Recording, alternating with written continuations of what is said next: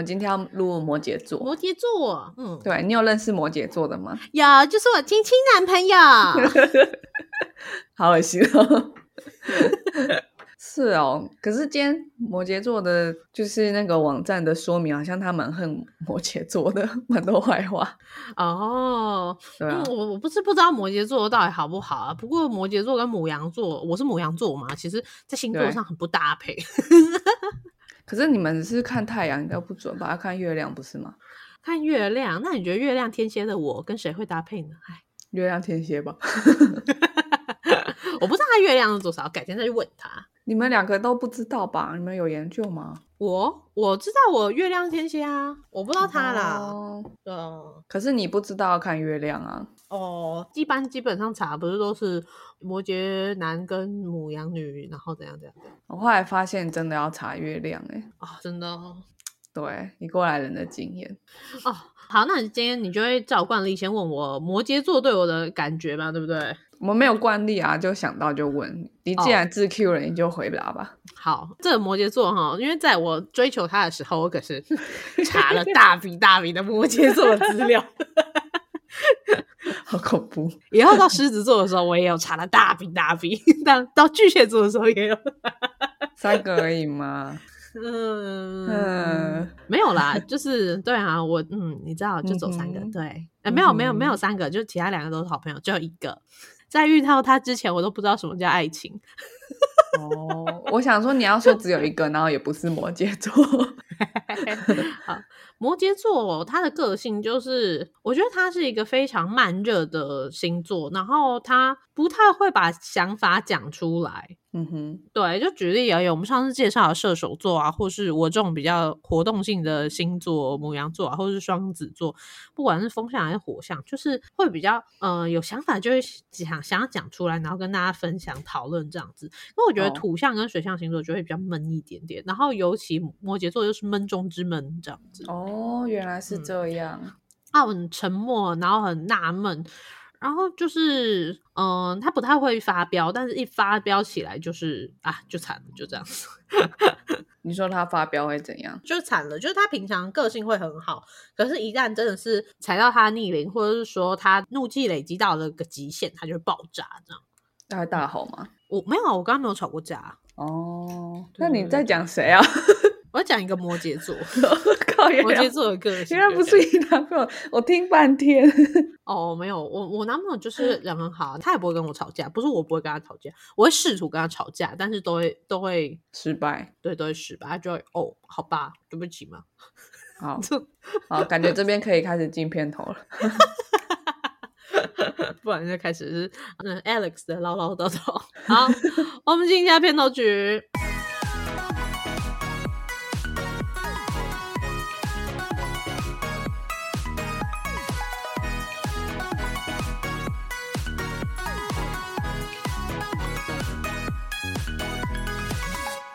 我不知道我老的时候世界会不会爆炸。但我知道再不说出来我就要爆炸啦。我是 Alex，我是炫，我觉得我的声音好很多、欸，就是比起上三周在还还在感冒，现在真的是好很多。哦，对我刚刚听还以为音质变差了，是你的喉咙音质变差。啊，可是我我是说我感冒好嘞、我都我我刚刚上架上周的啊、哦，原来如此，原来如此。对，哦，上周对啊，就是我之前喉咙真的是很不好，然后现在终于好了一点，好开心啊！嗯哼 嗯哼，好那要回到摩羯座，我真的不认识，所以你说了算。嗯，好，OK，好像我认识的星座很少。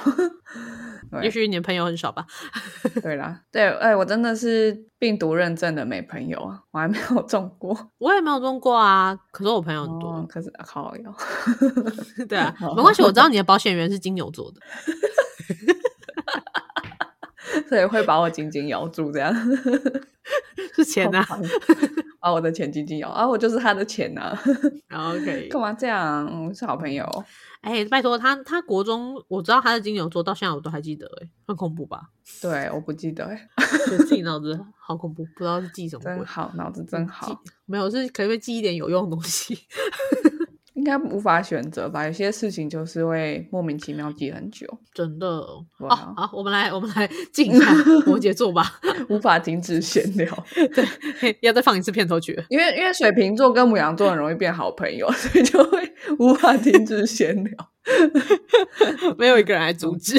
对对，好我们需要摩羯座摩羯座，我觉得他也不会。啊，他不会阻止我觉得摩羯座也不会阻止我们，然后他会到有一天隐忍不住就说：“哦我们这个节目散了吧。那我们不能找这样的人来。我们对虽然我们也没有要找啦，”可能还是要找个处女座，如果真的需要。啊，我怕怕，太刻板了。哎、很有趣哦，处女座也是土象星座哦，所以我应该也会怕怕摩羯座。也许咯。哦，OK OK，好了，摩羯座什么时候出生？硬转进来，十二月二十二号到一月二十号。嗯哼，对，那希腊中的摩羯座就是牧羊神，对牧羊神就是帮帮宙斯牧羊嘛，所以他是牧羊人的守护神，所以他的他现在要守护的对象应该并不多。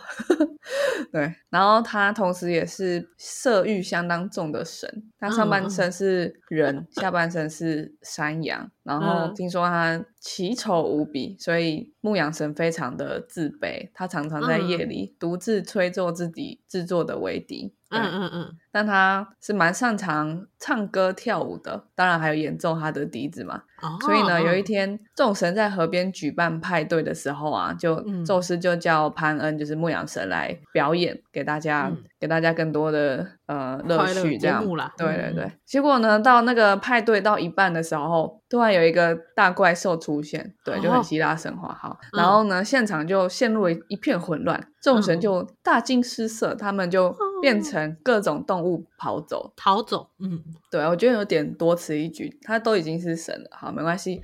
好，那那潘恩变成什么呢？他就跳到河里面，他想要变成鱼逃走，哦但他太嗯紧张了，他他紧张的时候只有下半身会动，所以他只有下半身变成鱼，上半身还是人。嗯，对，所以事后宙斯觉得这个形状很可爱，就把它放到天上了，就变成摩羯座。嗯，对，一个人鱼的形象，嗯，对，然后头上有角嘛，所以这代表什么呢？上半身是人，但是又有羊的角，所以它有嗯羊山羊的特性，就是有很强的环境适应力，所谓的嗯羊肠小径，或者是山嗯羊可以在墙壁上爬来爬去这样。对对对，攀岩高手，对，所以它具有登高望远的特质，会为了爬到顶点不畏艰难。嗯，但它的下半身是为了逃避而变成的鱼，嗯，那鱼是有灵性跟感性的。嗯，对，那他平时是冷酷严肃，但他只有在逃避的时候，或者需要被保护、脆弱的时候，他才会展现出他的感性的那一面。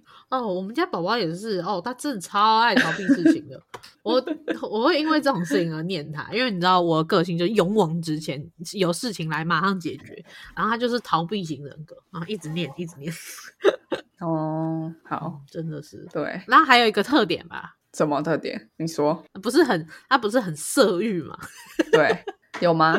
你觉得我会特别讲是有吗？当然就是有啊，但我想听到你说有。反问法。嗯，好，那那接下来这句话，你觉得有没有中？就是好，嗯，当他痛苦的时候，他无法诉说，他只能默默疗伤，然后他是一个有点压抑与消极的性格。当他痛苦的时候是会嗯哼，说，就是我觉得他们很多事情都是藏在心里面，然后他也不太会跟他的朋友说。对我好难理解哦。对我来说，就是哈，那那到底是要怎样？对啊，对我来说，我一定是有事情一发生，我就一定会讲。就怎么为什么要这样呢？我就不懂哎，不懂对啊，我也觉得逻辑是压抑的性格啊，对啊，逻辑是不好意思，会觉得很讲出来很不好意思吧？是吗？可能就不习惯吧。嗯，我之前我的直属学长也是摩羯座的，然后他也是这样子的人，然后他们有时候就会黏黏的，然后你也不知道为什么他黏黏的，后来才会发现可能他那时候发生什么事。对对对，哦，天哪，好闷骚哦，对闷骚，哦，对，就是这个词，没错，哦，受不了。真的，好，然后摩羯座的关键字就是嗯。基本架构，听起来很怪，但是基本架构是什么？比如说人体的基本架构就是骨骼，嗯。对，那摩羯就是一个，它关键字是基本架构，就是它非常重视规则，对命令。那受到守护星土星的影响，我完全都不会理解这种句子，我就只把它念出来而已。他们稳重踏实，善于自律，有很强的耐力与执着，嗯有时显得古板老派。他嗯非常的脚踏实地，不会有一步登天的想法。嗯过程上遇到的困难与挫折，或是别人的冷嘲热讽，都不以为意。嗯摩羯很常过度压抑自己，什么苦都往肚子里吞。他们嗯愿意为了名利不计任何代价，再辛苦都会咬牙坚持，只为了成为典范，受他人尊敬。嗯，嗯，还蛮蛮？适合的、啊，蛮适合好。就是就我认识的这两个摩羯座，对，就是这样的。听起来就是一个很辛苦、很辛苦的星座，哎很辛苦的个性。对我我我也不是很喜欢这样的个性。嗯，不过星座专家嗯唐国师说，如果摩羯座愿意为你敞开心房的话，就是他这些消极跟逃避，还有独自扛的这种事情，就会跟你分享。哦，所以你男朋友目前有到这个阶段吗？会啊，他会跟我说，那很好哎，然后我们就会一起想办法。然后他不跟我说，我会生气。然后就做爱，对，哦没有啦，又回归到色欲很重的部分。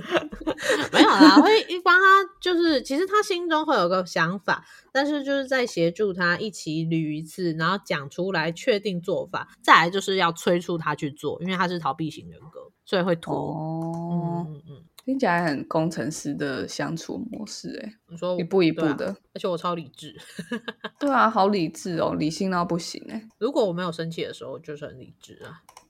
废话，谁不是啊？你在讲什么废话？可是因为我太容容易生气了，就是我个性不好啊。嗯，嗯哦，等你做到母羊座的时候，你就知道母羊座到底脾气有多差。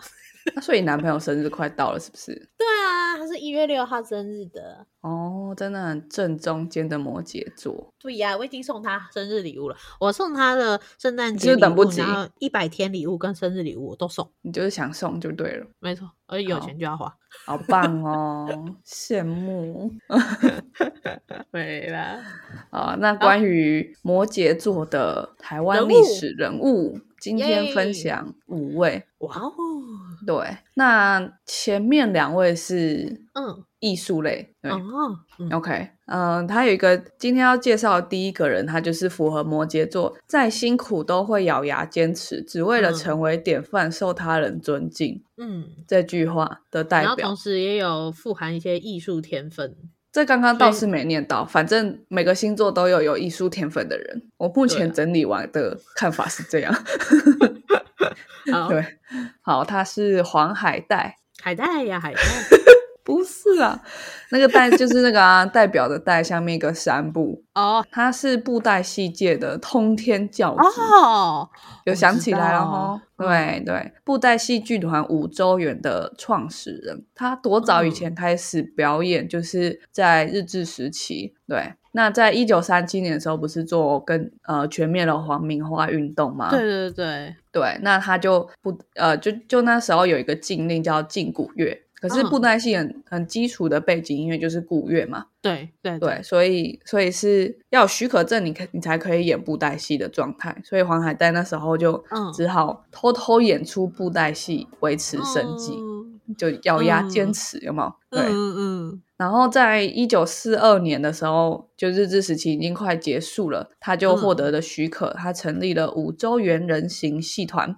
成为日治时期少数的布袋戏团之一。那二嗯战的时候，就是为了活下去，他为了配合，他就配合皇民化的运动，嗯，就演出一些日本宣传剧，这样。有有有，这些就是以前历史课本会读到的，就是连什么布袋戏啊都要演皇民化的剧情这样子。对对，那那时候没有特别讲这个人物，对对对，布袋戏界的通天教主。嗯对，好，那到了终于撑到了一九六零年代初的时候，他就交棒了，交棒给他的儿子黄俊卿，还有黄俊雄。那黄俊雄我们哦就比较耳熟能详了，对不对？没错，对，那到第三代的时候，就出现了呃，他的皇家子孙们就出现了、呃，创了霹雳布袋戏、天宇对对布袋戏、金光布袋戏，就闻名全世界。嗯那么他成为典范，受他人尊敬。啊，对，再辛苦都咬牙坚持。太厉害了。对啊，好，下一位，下一位，他符合那个摩羯座很强的耐力与执着。嗯，对，他是萧泰然。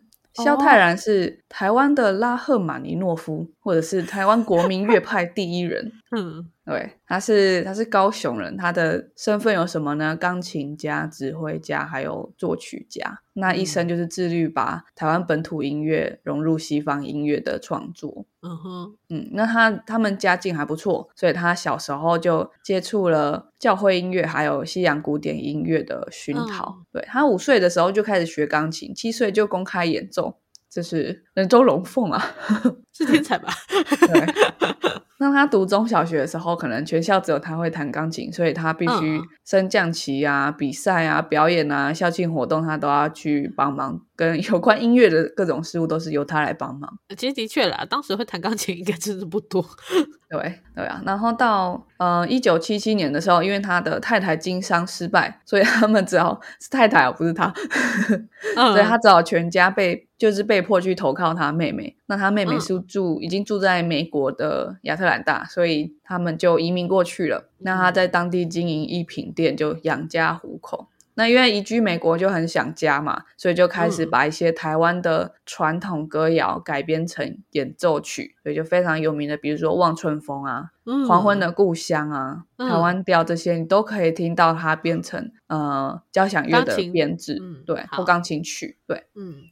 那他也除了编曲之外，也有台语的歌谣或者是一些怀乡的歌曲。那他到一九八零年的时候，因为他创造了一首乐曲叫《出头天进行曲》，那被当时的国民党就列入黑名单。哦天哪！对，那一直到一九九五年才解除。可是他在一九九三年的时候 就还没有解除哦，他就创作一个纪念二二八事件的大型管弦乐曲《一九四七序曲 》。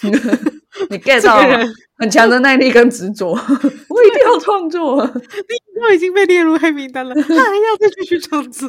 这不是他唯一在创作这首歌遇到的波折呢。他他后来在创作的过程中，因为他的心脏大动脉血管瘤破裂，哇，做手术一度生命垂危。对他后来痊愈之后，终于在一九九四年完成创作。嗯，天哪，对。所以他一年就完成创作了，而且他一年中间差点死掉，然后还是把它完成了，很强的耐力与执着。黑名单什么动脉血管瘤，管他的这样。我想要做就是要做啊。对啊，这这么重要，我这么棒。不过一九九三年的时候应该已经还好，因为那时候应该已经解严了吧？对，那时候解严啊，所以的确是。不过不过就是还是很有心呐。嗯，对，但解严。后也是好几年，那些海外的黑名单才敢回来，这样。是啊，是啊，嗯哼，好，所以前面两位是摩羯座的艺术代表，嗯，真的是非常的坚持，而且都默默的做，就算我没有阳明国际，我也要把它做，他是很有名啦。我海带也很有名，对，其实这两个都很有名。对，就是你有那么强的耐力跟执着，投入一件事做好顶尖，你的名声一定自然来了。没错，没错，对吧？加薪是不一定，名声是一定自然来。好，那接下来这一位就我觉得真的很特别，就是因为去特别用这种搜寻谁什么时候出生这种方式，你才会遇到这样的故事。嗯，那我觉得他是摩羯座的脚踏实地代表。哦，对，嗯，她叫傅珍怡，她是中华民国空军第一批储蓄女飞行员。哦，对，空军的储训飞行飞行员。那他的父亲是陆军军官学校的呃骑兵的军官。嗯，那在对日抗战的时候呢，他呃他刚好国中毕业，他就加入了呃航空救国，响应航空救国的口号，加入航空委员会去做飞行员。他本来想这样子做了，结果那时候只限男性报考，他没有放弃，他就继续参加设立在他他那时候还没有来台湾，他没有跟随国民政府来台湾，嗯，还没对。那他就继续去四川去航空总队成立的滑翔机飞行员训练班。那他是他可以参加这个，在滑翔机的呃这个训练期间呢是非常危险的，甚至有两名女滑翔员就失事丧命了。哦，对，但是他成功的结训，所以就成为国军第一批除训女飞行员。那他真的很不仅是刚刚说的脚踏实地，他还很隐很强忍欸，的耐力他也是很坚持、欸。对对啊，但是有点重复，我就想，嗯，脚踏实地这样。好多一个多一个但。是我咬牙坚持也是，都是。好，那嗯、除训女飞行员就是她是除训的飞行员，就她有先经历过前面阶段的训练，那这到时候真的需要飞官的时候，就会去进一步的受训这样。嗯，对，但是他又遭遇了挫折，就是滑翔班只招生两期之后，因为国军的政策改变，他就没有机会进进入航空学校受训。嗯，对，结果呢，他一九四九年跟国军一起撤退来台后，他就他就考上了呃滑翔训练飞官，就以少校的军阶担任滑翔训练飞官。女少校我的、天哪！对，那他后来就是嗯呃接近退休之后，接近退休可能前五年十年，他就去呃清大当教官。那一直当到他退休之后，他退休之后还是一周四天去当职工这样。嗯哼哼，对，就是一个默默的努力的脚踏实地的人。嗯对，但他不会，我我自己认为，我看完之后就觉得，哎，他也不会因为这些受呃受限啊，或是危险啊，或是挫折啊，就就放弃了，因为他摩羯座不会想要一步登天嘛，他没那么急，他觉得一步一步来，今天这个机会没了，还有下一个机会，这是摩羯座的特色，这样。要是我，一定是觉得看到又有两个人死了，然后又感觉好像没有 下一步，我他妈一定不干了，会就直接换工作，对不对？对，一定换一个工作的，对，风象跟火象觉得不得了。不得了，这个 地方，不得了这个地方我是待不下去了。对啊，我我我是觉得我可能就会跟国军吵架，说我也要受训之类的。对啊，而且他明那个大环境之下，女女孩子的出头天的机会本来就很少，她居然还隐忍的愿意去，还忍得，住吼，沉得住气，对啊，这是很厉害。超强的。好，那好，下一位他是重视传统的代表，哦，对看来应该是很烦的人哦。嗯，啊，你说什么？重视传统的代表，看来是很烦的人。很烦。你你太有 feel 了，你这个你这个保持一下距离好不好？太带入了，太带入。嗯好，那这个人叫王天定，他是住在南投县信义乡东埔村的布农族人。哦，信义乡对，听起来就是应该是原住民的没有？对，那他是以登山向导还有山难搜救闻名的，他是嗯第一位完成百越的台湾原住民。对，那东埔村的布农族人在日治时期的时候，就常常呃受到日本登山者的雇佣去当向导或是挑夫。嗯那王天定就是当中的佼佼者，具有传奇色彩的一位人物，因为他参与很多山难搜救的行列，那通那很多任务可以完成都是仰赖他。因为发生山难的时候，那些遗体啊，他们可能都走错路了嘛，或是掉到很离谱的地方。你要可以，你要可以爬到那个地方，然后还可以把人抬出来，那是非常困难的事情。那个体力哦，对，然后还没讲到重视传统的 part。对，那在这些老一辈山友的眼中呢，他就是一个守信守分、任劳任怨，呃，摩羯座的人啊。这是他没有，他们只有讲他守信守分、任劳任怨。啊，我他觉得他更建立了像那个牧羊人的个性，哎，就是有一大堆羊去爬山，然后迷路了把一个一个赶回来，你不很像吗？他没有办法赶那个那羊都那羊已经死了，山 难的时候就总不能留在这边吧？对。好，那他的这些经验呢、他就帮东埔村布农族民就建立了一个很很好的作为向导的声望，然后后来嗯东埔村的人就代代承袭这个传统。有，就最后这一句重视传统，对，很特别的一个故事。嗯好，前面介绍四个，最后第五个是最有名的，嗯哼，第五名啊、不是第五名，第五位，第五位第五位，第五位是什么代表？第五位是什么苦都往肚子里吞，而且为了名利不计代价的代表，是王永庆。王永庆，对，王永庆的故事真的是很酷，你会一开始会追溯到他以前是扛米他故事真的很长，因为他活很久，对，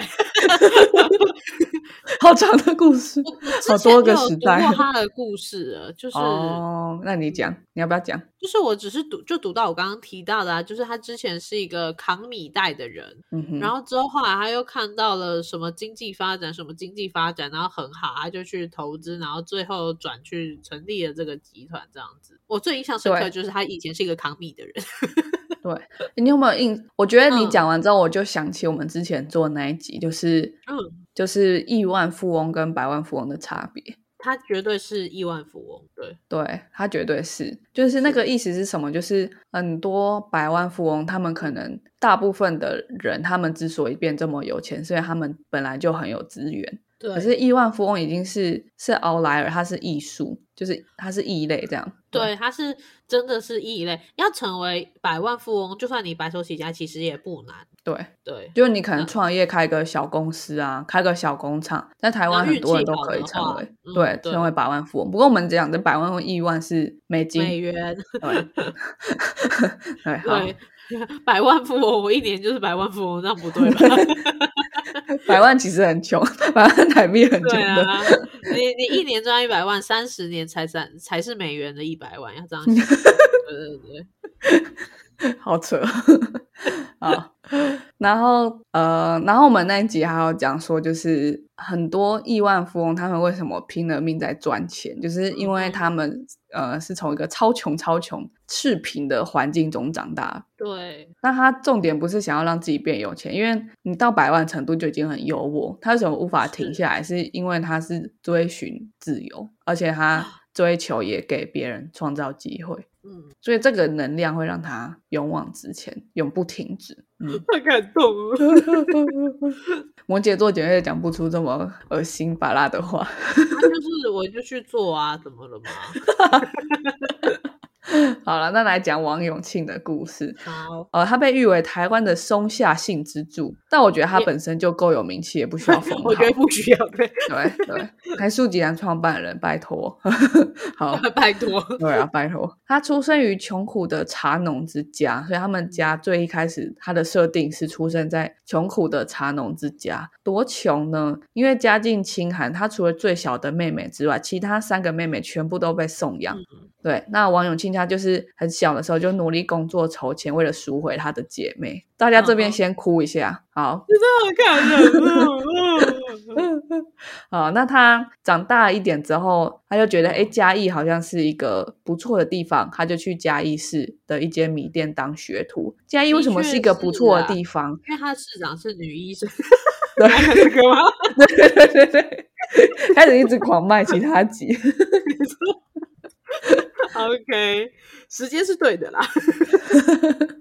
那嘉义为什么是一个很好的地方？其实我们之前在做嘉义县市长选举的介绍的时候，就有有特别告诉大家，就假如你是一个特住在特别南部或住在特别北部，你对嘉义不熟悉的人的话，你会发嗯现，哎、这个地方是全台湾医生最密集的，比台北还密集的地方。为什么这里出了那么多的医生呢？就跟当时他们在日治时期的发展有关系。那王永庆哦小时候就是所谓的日治时期嘛，嘉义是一个呃木材的集散地，然后阿里山呃嘛，嗯，对，然后呃很多因为有木材，所以它就连带发展很多其他的产业，所以王永庆就觉得，哎、嘉义是一个很好发展的地方，他就去米店当学徒。对，上人那他十六岁的时候就跟父亲借了两百日元，挂号已归还，这样两百日元听现在现在听起来很少很少，可是当时小学老师的月薪是十七元，日元，对。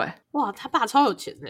所以他爸应该存了很久，然后就借给他，所以他其实借了蛮多钱哦。对对，他他不是爸也很勇敢呢。就是川普说的 small loan 就是这样。嗯，他爸很爱他吧？我不知道，或是觉得他很聪明。反正他就嗯自己开了米店，他先从米店当学徒，后来就自己开米店。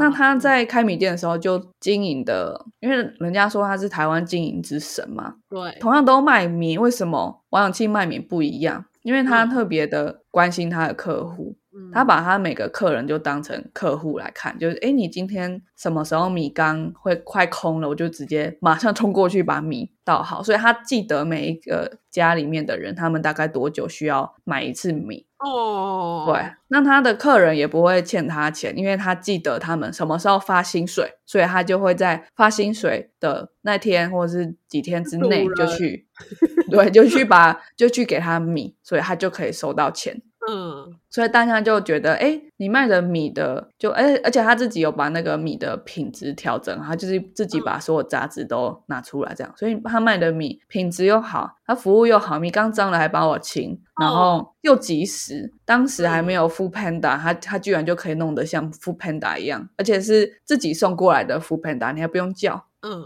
有没有很厉害？所以他做了经营的非常好，但是呢，很不幸的，到二战末期的时候，就粮食不足嘛，是是是，所以日本就去，日本政府就配给我们的米，嗯，所以很多人就吃不到米。对那米店经营当然就很困难，因为它被配给了，所以王永庆就开始转而经营木材事业。哦结果呢，没几年之后，对日本就投降了，然后嗯王永庆就因为违法采伐林木，触罚了触犯了盗伐山木罪，嗯，结果他的弟弟王永在替他承担责任入狱。哦，你，看他爸，你看他弟，举为了名利不计代价对，对啊在在支持他，然后还有他那些被卖掉的 姐妹，不是每个人都敢承担这种成成本呢、对，对不对？对啊，我因为我觉得为了名利不计代价这句话听起来好像他很糟，可是不，我觉得换个角度想，也是这种人心脏好大颗哦。真的真的，就你弟弟替你入狱，然后你爸爸借你当时中产阶级数十倍的月薪，是啊，十几倍的月薪，然后你都敢把那个压力扛下去，然后说，哎，我可以，我可以帮大家赚更多钱，对，对好猛，真的好猛，很猛吧？而且其实真的很苦吧？他什么苦都往肚子里吞，对啊，是啊，他可以跟谁说？对啊。哦，好，然后再来到一九五四年嗯。七月的时候，就有美元了嘛，美国的援助，还有计划经济，国民政府的计划经济，所以他就去贷款七十九点八万美元的贷款，然后就去配合政府的规划去生产 PVC 塑胶粉，所以这边才开始他塑胶大王的一步。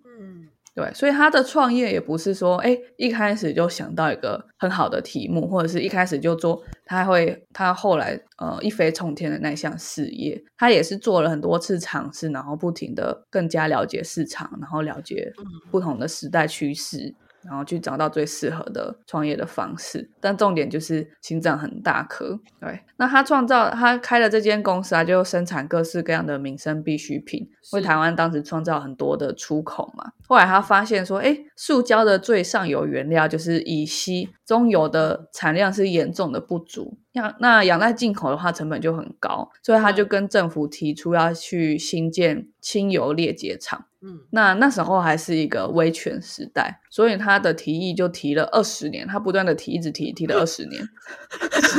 我呃，对啊，而且也为了名利不计代价，你敢跟威权政府，而且都是很多企业都是国有的情况下，你说你要开这么重资本的工厂，对啊，而且你还敢一直讲讲二十年，是啊，对，但这后来就是有争议的事情啦，就是看大家自己各自解读。那反正就是在云林麦寮建了六轻嘛，所以最后就把整个塑胶产业做到垂直整合。是，对，好，就是今天的最有名的人物，什么苦都往肚子里吞，为了名利不计代价的代表王永庆。是他王永庆，他的时间点应该也是就是遇遇到了孙运璇啊，对，对，就是我我觉得那个时代，说实在，虽然是威权政府，但是它就是一个真的是起飞的时代。我觉得嗯互相啊，就时势造英雄，英雄造时势这样。对对对对，刚好他们是生在很好的时代啊。啊，如果是我们现在怎么做？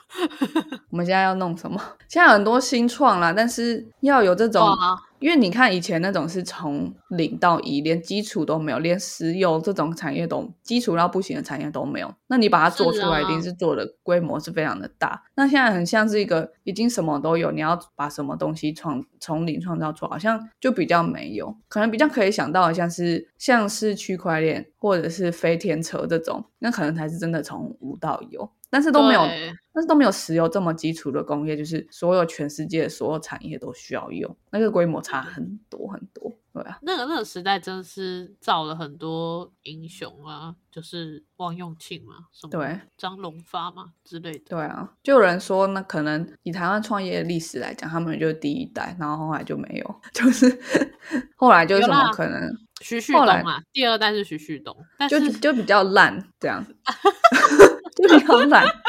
就只是第一代做的太好，然后第二代就很烂，然后就产业外移移到中国，因为就只是在做 cost down，没有任何创新。对，第一代真的，而且会有那种苦，大家一起苦，然后他白手起家，他因为他的什么特质，然后成功了。可第二家第二代真的很像是商人，就是一群商人，就富百万富翁吧的想法啦。对啊，对啦，因为因为第一代还有一个很大的特色，就是是他们把公司当自己的家庭，然后公司的人都是自己的家人在照顾，这样。那个感觉就很像之前的那个访谈马博士的那一集，对啊整个公司都是我的家人这样子。对啊，连清洁的阿姨她都知道她的小孩现在念大学念几年级，对，真的，嗯有没有？第一代 respect。，respect。对啊，好可惜哦！如果他们更努力在教小孩，我们第二代就会好一点，或者是嗯我们搞不好这是完全第二代问题，我也不知道。对，好，那这就是今天的摩嗯羯座的介绍，希望大家会喜欢。我觉得我自己最喜欢的就是是黄海带的故事，就是布袋戏这个艺术是台湾蛮大的一个特色嘛。对对，对，我就想说，哎如果没有他当初那种就算偷偷摸摸也要演出的那种精神，我们今天可能就没有霹雳布袋戏。我是对这样想。他儿子就不会出来，他儿子不出来，那三大家就都不会出来。对啊，而且他把演布袋戏变成一个很让人喜欢的是职业嘛，他的小孩才会到第三代都还觉得，哎，这是一个很很引以为傲的家族企对业啊。对对对对，你看皮影戏现在就没有一个这样子的东西。对对，然后歌仔戏还有圆明园在顶嘛，对啊，对啊，是啊，就是所以还是要有那种剧团啊，或者是整个家族亲家族之力在支持这个，才可以真的被好好的留下来。对，而且你不觉得他的交棒跟王永庆的交棒差很多吗？就王永庆时候不是有一堆一堆的诉讼吗？那时候就很、很哦乱很糟啊。可是你有听到黄海丹他们家怎么样？没有啊，就好像顺顺的就、嗯他就就去退休，交给二代，然后二代又交给三代，然后还演的还变成霹雳布袋戏那么有名。我觉得是老婆太多了，王永庆是老婆太多 毕竟摩羯座有还有一个特质哈。哦 哦，哦哦，永庆。好，超白痴。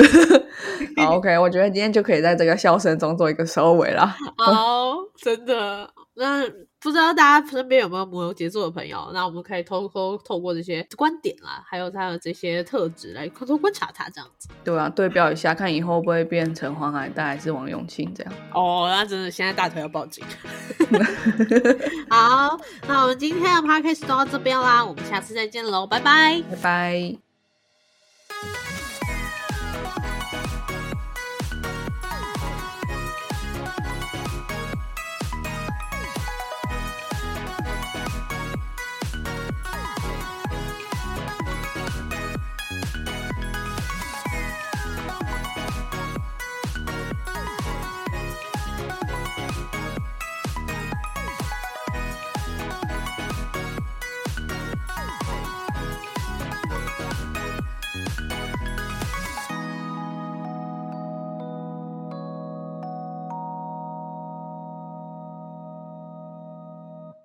感谢收听到最后的你，现在立马按下关注并开启通知。也欢迎点击本集留言连结，让我们知道你的看法。如果你连这句话都听完了，是不是该关注我们啦？啊，如果你已经关注我们了，是不是该发了我们的 Instagram 啦？啊，那如果你已经发了我们的 Instagram，是不是该赞助我们啦？啊，如果已经赞助我们了，那我们谢谢你啦，拜拜